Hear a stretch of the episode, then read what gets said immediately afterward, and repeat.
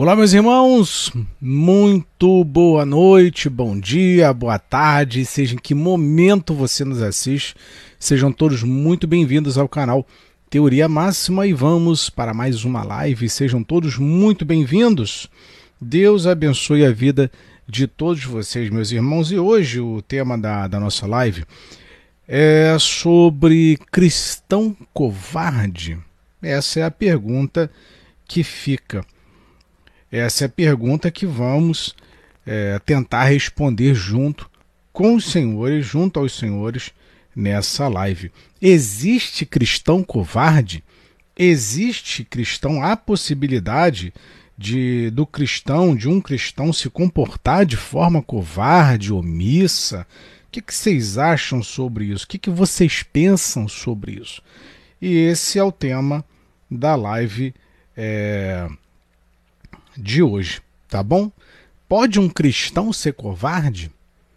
E diante de situações difíceis e complexas, como é que um cristão deve agir, reagir? Nós vimos ah, no ano passado, em 2022, é, a maioria, né, parte do, dos cristãos, é, indo às ruas, é, os cristãos ah, montando seus acampamentos, lutando por aquilo que consideravam é, ser correto diante é, do atual cenário brasileiro, certo? Então, os brasileiros foram às ruas, fizeram manifestações, passeatas, enfim, fizeram seus, é, os seus atos né, de movimentos que acreditavam ser democráticos e pró-cristão. Mas quando se trata de um problema dentro da igreja, por que, que a gente não age ou reage da mesma forma? Vocês já repararam? Quando é contra a corrupção política, o crente vai para a rua, quebra pau, faz a bandalheira, faz o que tem que fazer, provoca suas manifestações. Mas por que que quando há corrupção dentro do templo, as reações ou as atitudes não são as mesmas? Por que, que não age da mesma forma? Por que, que contra a imoralidade e corrupção dentro dos templos, dentro do sistema religioso, o cristão não age da mesma forma com que agiu contra a corrupção política? Nós precisamos pensar sobre isso. E vamos falar então sobre covardia. À primeira vista, parece que a Bíblia tem muito pouco a dizer sobre a covardia. Algumas traduções nem sequer contêm a palavra, enquanto em outras ela é encontrada apenas uma vez, no caso em Apocalipse, capítulo 21, versículo 8, em que o covarde é condenado ao fogo do inferno junto com assassinos e feiticeiros. Outras traduções usam a palavra medroso no lugar da palavra covarde. Mas será que essas palavras são sinônimas? Em caso afirmativo, o que isso significa para nós que todos já tivemos medo em um momento ou outro? Será que somos os covardes de que fala em Apocalipse capítulo 21, versículo 8?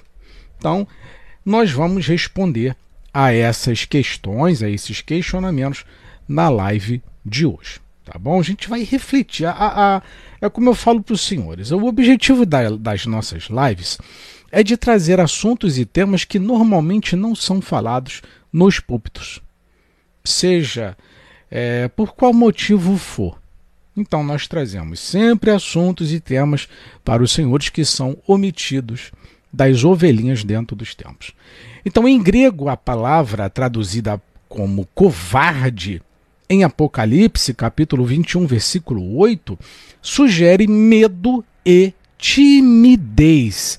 O dicionário também define covarde como alguém que não tem coragem de fazer coisas difíceis, perigosas ou desagradáveis. Um covarde evita conscientemente situações desagradáveis, fazendo todo o possível para salvar a própria pele, sendo escravo do medo. É assim que funciona. Como é que a gente age contra a política? Todo, todos os cristãos né, vão para a rua lutar contra aquilo que acreditam ser a a, a, uma motivação é, de corrupção, ou para evitar com que um corrupto entre no poder.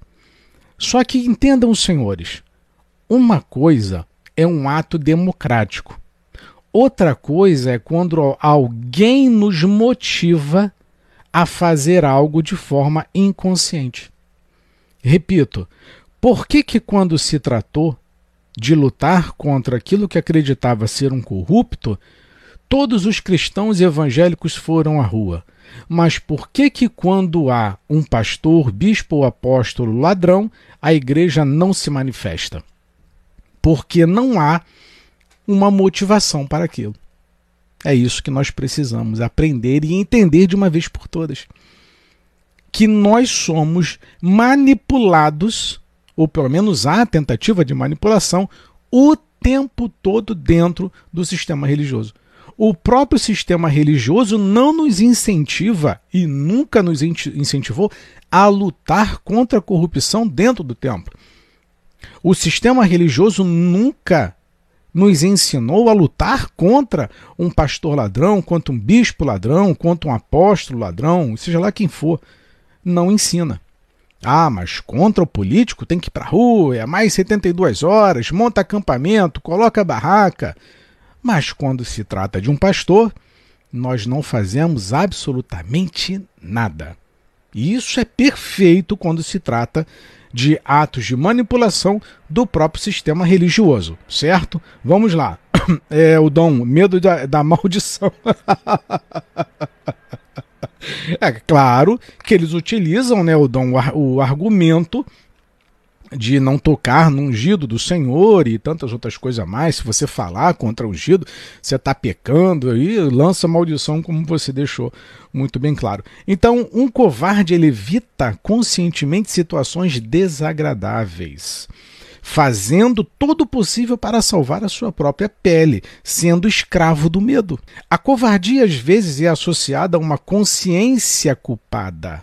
Prestem bem atenção agora o que diz Provérbios, capítulo 28, no versículo 1. Provérbios, capítulo 28, no versículo 1. É lindo, essa passagem é maravilhosa. Nunca se esqueçam dessa palavra. Provérbios, capítulo 28, versículo 1, que diz: Fogem os perversos, sem que ninguém os persiga, mas o justo é intrépido como o leão. O justo é intrépido como o leão. E o oposto, fogem os perversos, sem que ninguém os persiga. A Escritura fala muito sobre ser escravo do medo e contém histórias de algumas pessoas piedosas que se submeteram ao medo. Isso acontece, é, aconteceu e é, várias vezes e continua acontecendo. Pedro é um bom exemplo de alguém que uma vez demonstrou covardia ou medo, tá? ou escravidão ao medo. A tripla negação de Pedro a Jesus para salvar a sua própria vida revelou um medo que ainda estava sujeito aos homens e não a Deus. Quando Pedro negou Jesus três vezes, tem um ato de cumprimento profético do que Jesus havia proferido, sim, mas também revela o medo de um homem a salvar a sua própria pele.